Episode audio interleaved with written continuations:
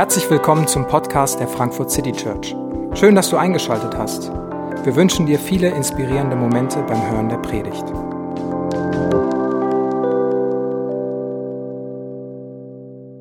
Guten Abend. Mein Name ist David und heute reden wir nochmal über Familienleben. Familienleben Teil 2. Wir haben da in den letzten Wochen schon ein paar Mal drüber geredet und ich denke, es ist so ein wichtiges und grundlegendes Thema, dass wir, dass wir im Laufe der Woche nochmal das Thema geändert haben und nochmal darüber reden wollen. Und ich möchte, um zu erklären, was ich mir wünsche von dieser Predigt, vielleicht eine kleine Story erzählen, die das erklärt. Habt ihr als Kids, als ihr in die Schule gegangen seid, äh, auf eurem Schulweg gab es da so Kaugummi-Automaten, wo man so 50 Pfennig, also Pfennig reingeworfen hat und dann konnte man so drehen und dann kam da so Kaugummis oder was weiß ich was, alles raus. Äh, oder vielleicht habt ihr am, am Bahnhof, am Flughafen, wenn ihr reisen wart, was trinken wolltet, schon mal an diesen Automaten Cola oder Chips oder irgend sowas rausgeholt ähm, und habt Geld gewonnen, dann dreht sich die Spirale. Und manchmal klappt es super. Aber es gab immer wieder Mal, wo man dreht und dreht und dreht und es kommt nichts. Und dann ist natürlich die offensichtliche Lösung, man haut da dagegen. Ähm, zumindest habe ich das gemacht. Vielleicht, äh, vielleicht auch nicht.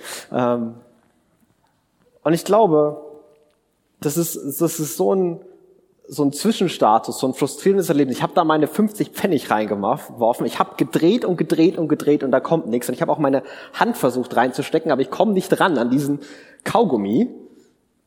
Und ich habe alles richtig gemacht. Es ist alles drin. Und trotzdem habe ich das nicht.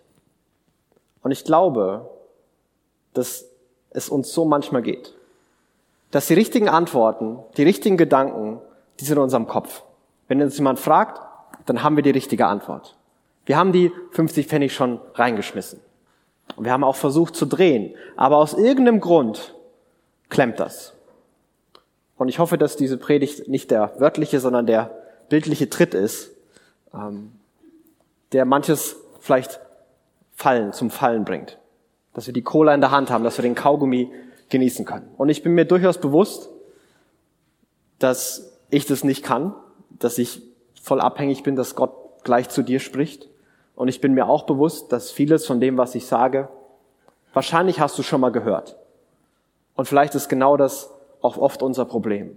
Weil der Weg vom Kopf in unser Herz ist so groß und vielleicht der schwerste, den wir in unserem Leben zurücklegen können.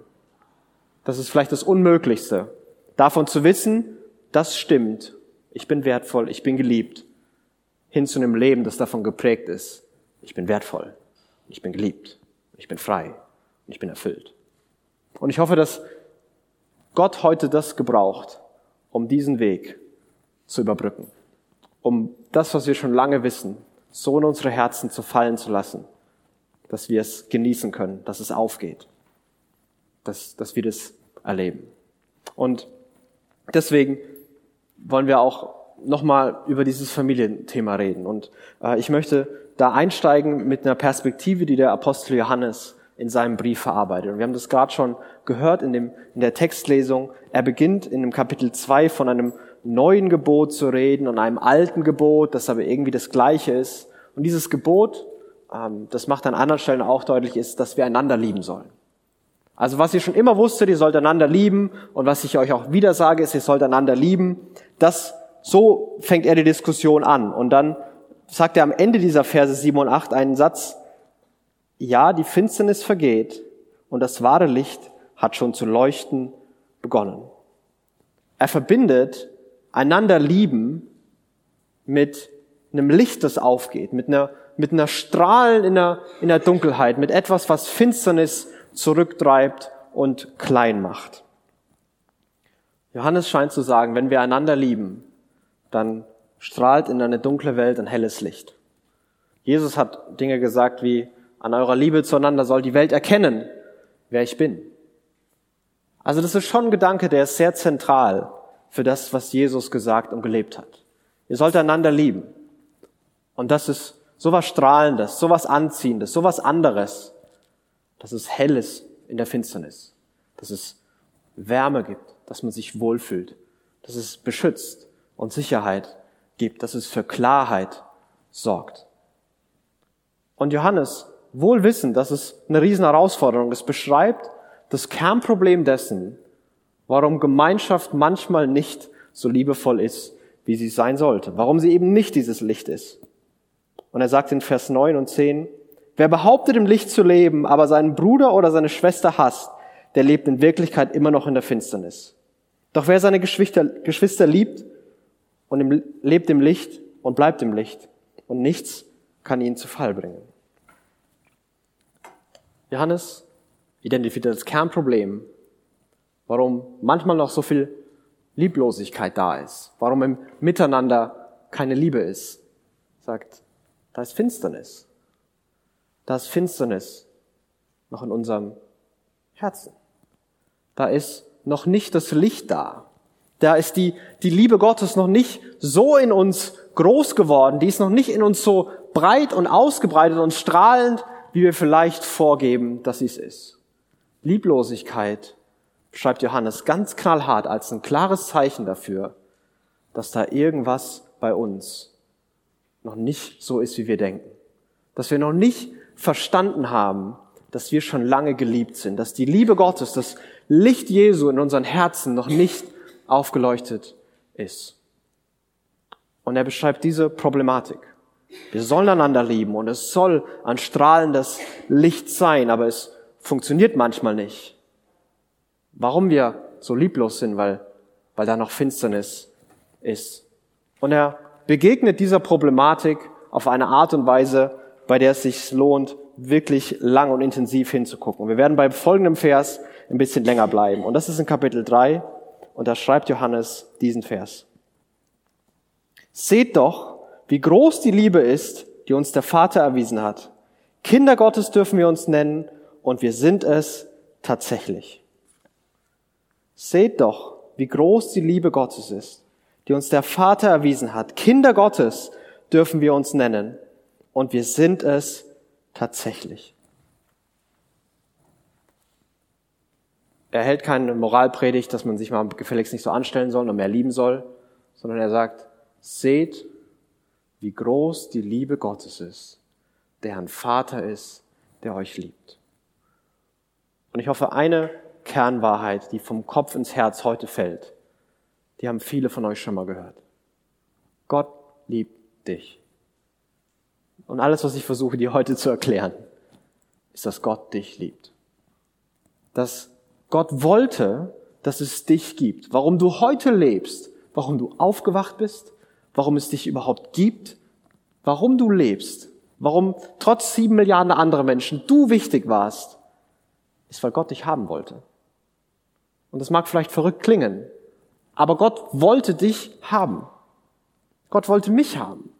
Wenn es mich nicht gegeben hätte, das fänden vielleicht zwei der Leute traurig, aber die Welt hätte sich weitergedreht.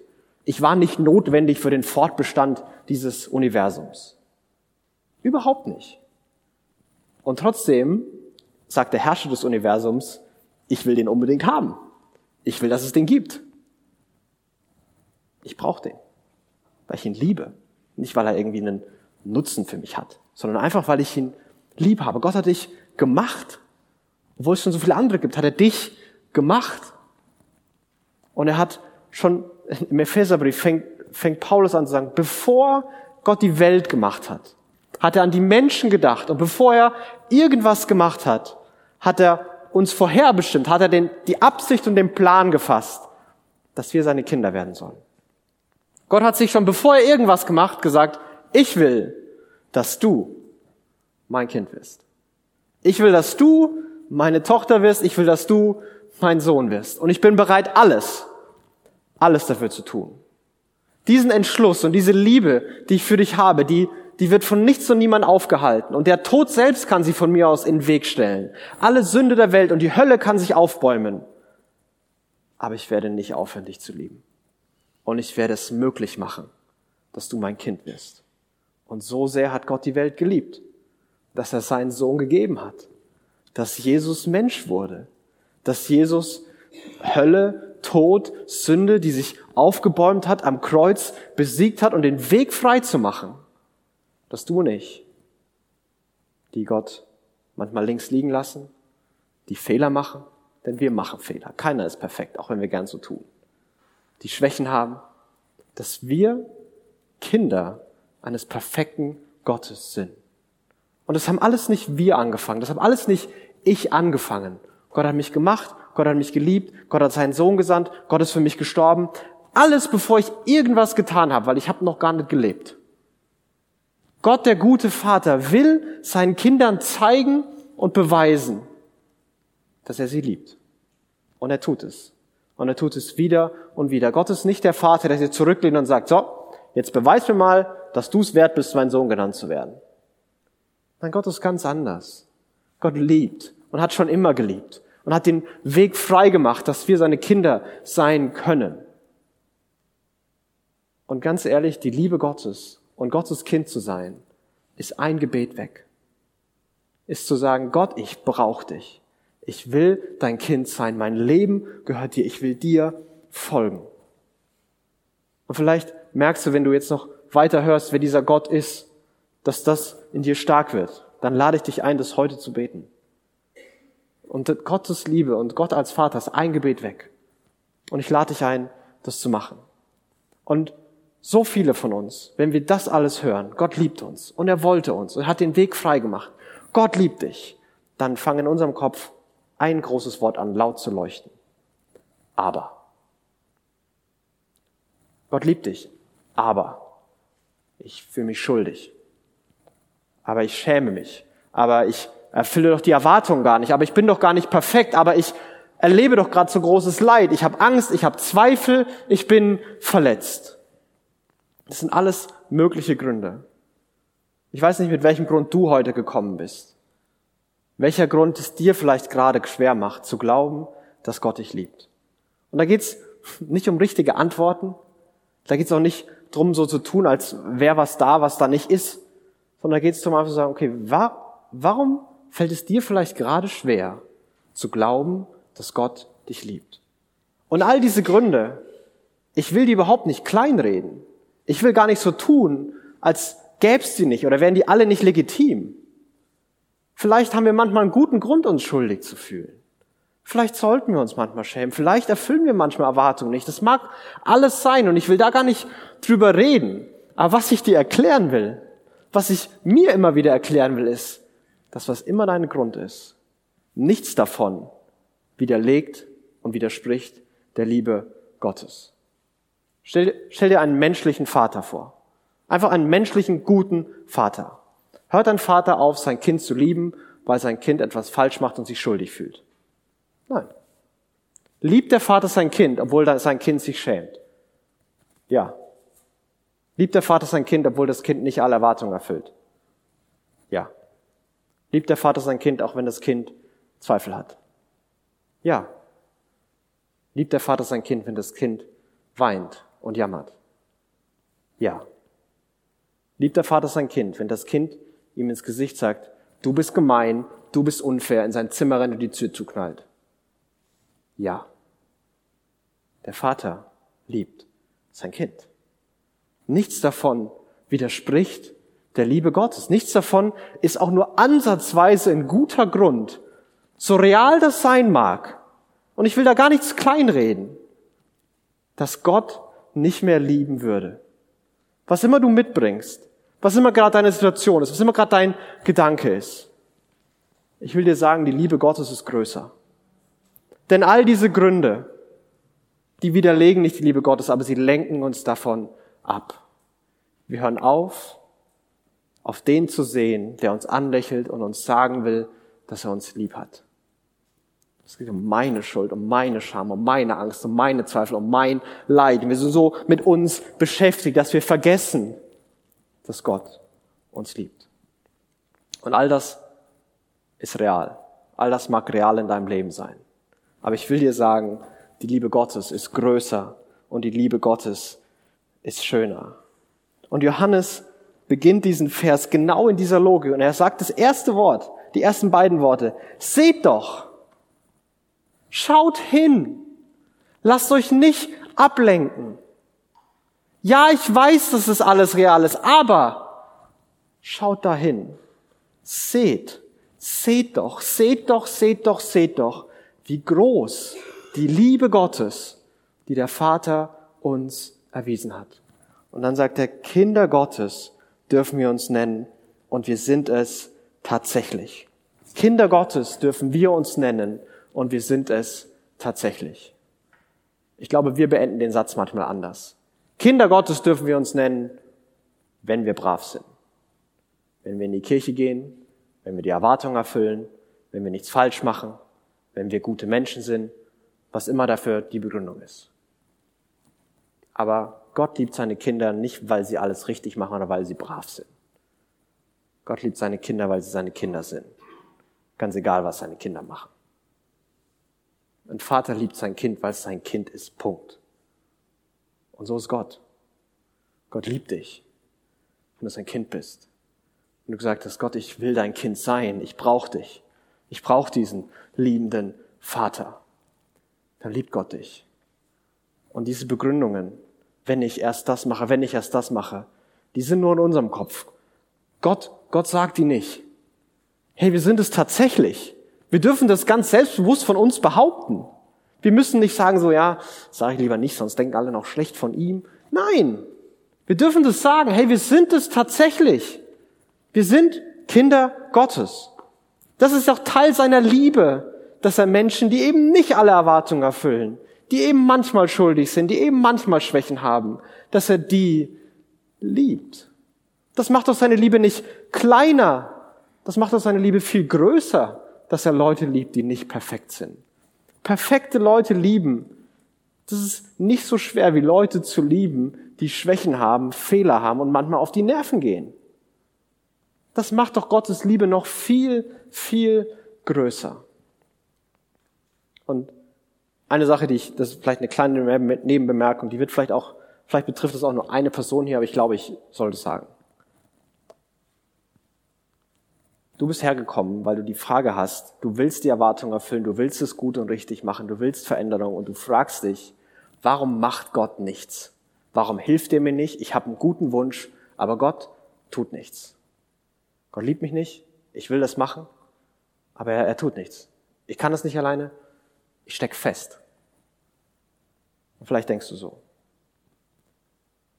Und ich glaube, der Grund, warum das noch nicht geklappt hat, ist, weil Gott zuerst möchte, dass du verstehst, dass er dich jetzt schon liebt. Weil am Ende kommst du noch auf die Idee, dass seine Liebe von deiner Leistung abhängt. Und das wäre vielleicht jetzt ein tolles Gefühl, aber daran würdest du irgendwann zerbrechen. Und warum vielleicht manches noch nicht geklappt hat, ist nicht, weil Gott dich nicht liebt, sondern weil Gott will, dass du verstehst, dass er dich jetzt, hier und heute liebt.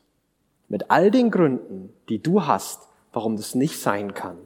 Mit all den Wünschen, die du hast, wie du noch anders werden solltest. Gott möchte, dass du verstehst, er liebt dich, weil du sein Kind bist. Und wenn die Erkenntnis in uns ins Herz fällt, dann erleben wir, wie manchmal Prozesse ganz, ganz schnell gehen, obwohl wir Jahre gekämpft haben. Gott macht es nicht, weil er dich nicht liebt. Gott hat es noch nicht gemacht, weil er will, dass du verstehst, dass er dich liebt. Und alles andere würde dich später zerbrechen. Und vielleicht hilft dir das. Vielleicht war das deine Frage und vielleicht musstest du das heute hören. Und was immer los ist, Johannes sagt, seht, seht doch, wie groß die Liebe Gottes ist schaut hin, dass nichts davon ihm widersprechen kann. Dass ihr Kinder Gottes sein dürft. Und Kinder haben etwas Beeindruckendes, was sie ganz genau wissen, was Erwachsene so oft verlernen. Wenn Kinder Angst haben, wenn Kinder zweifeln, wenn Kinder überfordert sind, dann machen sie eine Sache. Zu Mama und Papa laufen. Das ist das Normalste von der Welt für die. Wenn wir Angst haben, dann müssen wir die Ängste identifizieren, unseren Ängsten stellen, dann vielleicht mit Therapie und dann, wenn wir Zweifel haben, dann müssen wir noch ein paar Bücher lesen, um die Zweifel zu beseitigen. Wenn wir verletzt sind, dann müssen wir irgendwie versuchen, da drüber wegzukommen. Und Kinder wissen, dass sie es nicht alleine lösen müssen. Kinder wissen, dass sie zu Papa laufen können. Und manchmal ist das alles, was sie brauchen. Dass die Angst weggeht, einfach nur, weil Papa da ist. Und wir dürfen das auch. Wir dürfen das als Kinder Gottes. Gott sagt so oft immer wieder, komm zu mir, ich bin da, fürchte dich nicht. Wir alle brauchen einen Vater und so erwachsen wir sind, wir hören nie auf, Gott als Vater zu brauchen. Wir brauchen Gott, den Vater, der uns bei Angst und Zweifel und Schmerz in den Arm nimmt. Wir brauchen Gott, den Vater, der uns hinterherläuft, wenn wir uns verstecken, weil wir uns schämen, weil wir uns schuldig fühlen. Wir brauchen auch Gott, den Vater, der ganz geduldig wartet, bis wir wieder bereit sind, seiner Liebe zu begegnen, weil wir es gerade nicht hören können. Das ist auch okay. Wir brauchen alle diesen Vater. Und Kinder wissen das instinktiv. Und irgendwann vergessen wir das und verlernen das. Aber wir dürfen Kinder sein.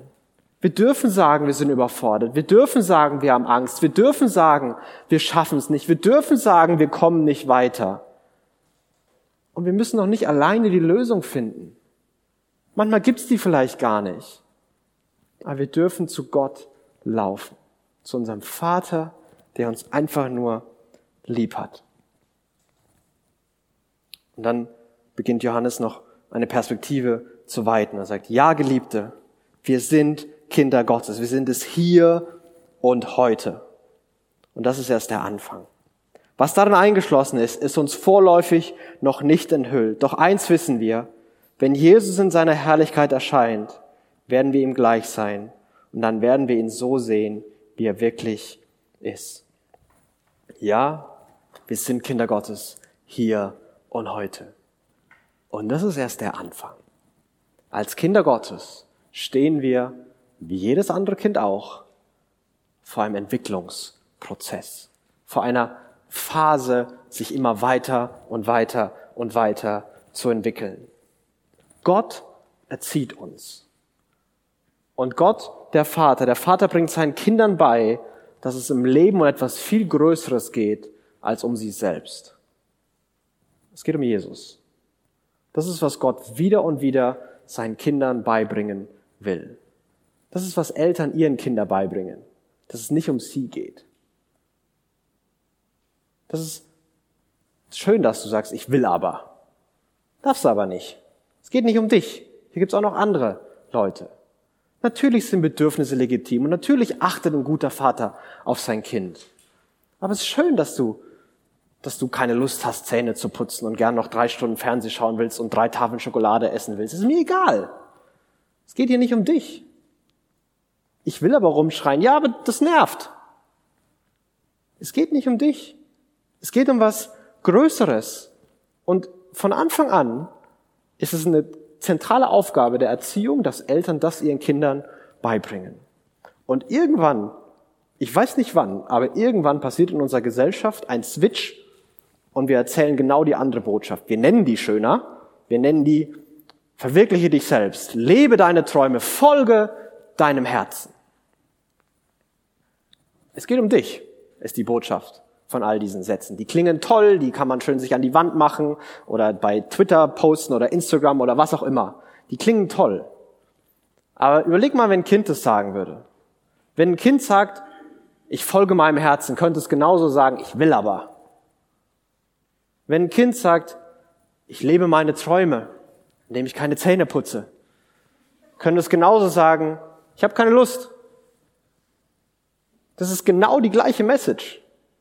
Das ist, was wir unseren Kindern abtrainieren, um es dann Teenagern und Studenten und Erwachsenen wieder beizubringen. Dass es um dich geht, dass du deine Träume leben sollst, dass du dein Herz, dass du dem folgen sollst. Und genauso wie es kleine Kinder umbringen würde, wenn sie das voll ausleben würden, richtet es wieder und wieder Schaden für uns an. Und gute Väter bringen ihren Kindern bei, dass es nicht um sie geht. Und dass ich will aber kein gutes Argument ist. Und genauso bringt Gott uns bei, dass ich will aber kein gutes Argument ist. Dass er mehr weiß als wir. Dass er uns liebt. Das hat er vorher schon deutlich gemacht.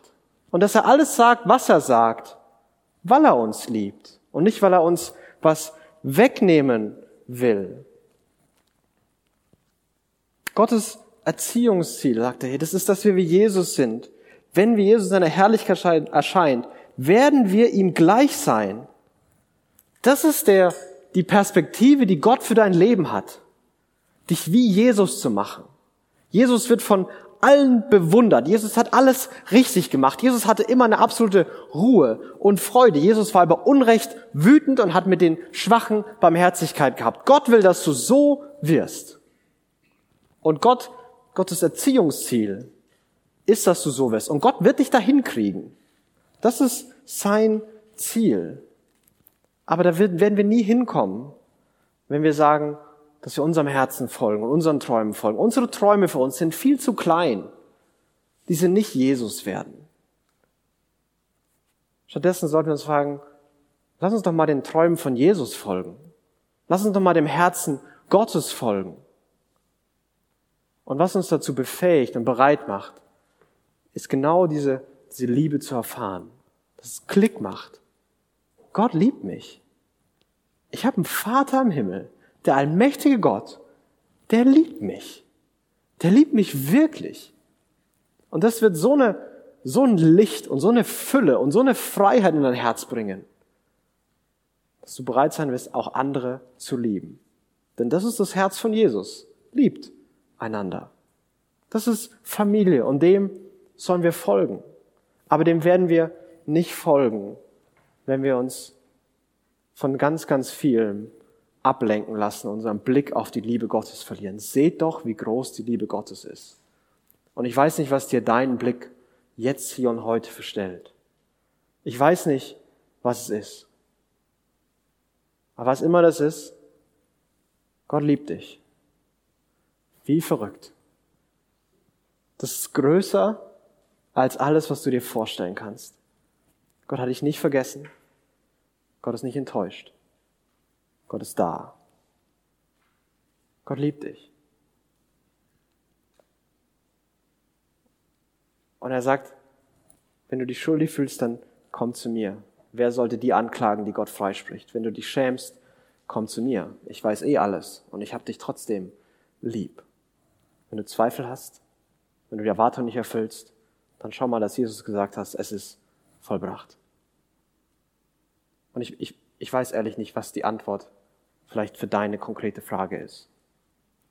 Aber ich weiß, dass wenn Johannes sagt, seht doch, wie groß die Liebe Gottes, dass das für alle von uns der Schlüssel sein kann.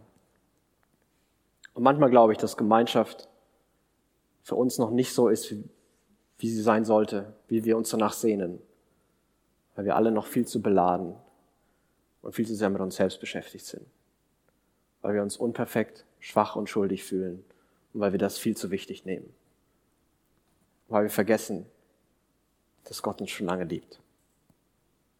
Und ich, ich kann dir das nicht einreden, ich will das auch gar nicht einreden, aber ich will gerne beten.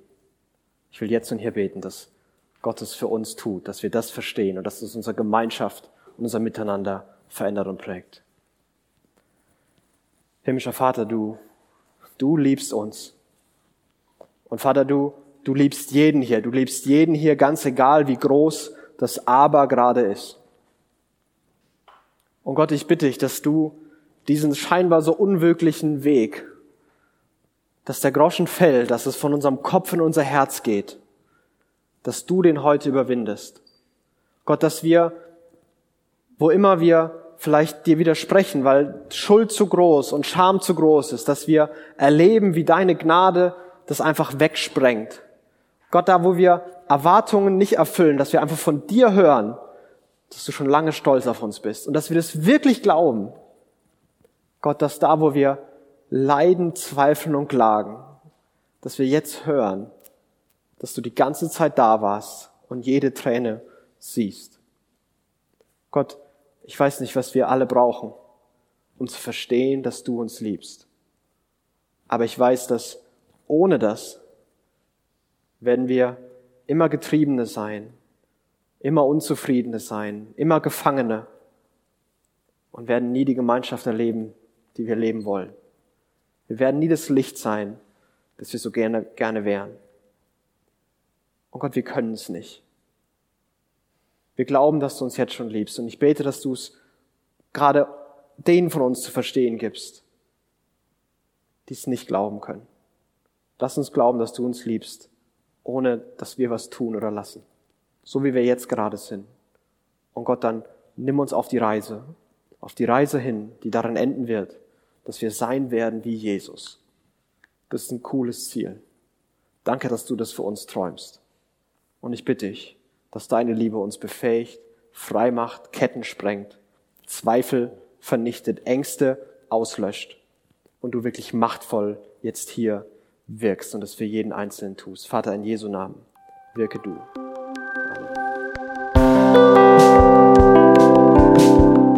Wir hoffen, die Predigt hat dich inspiriert.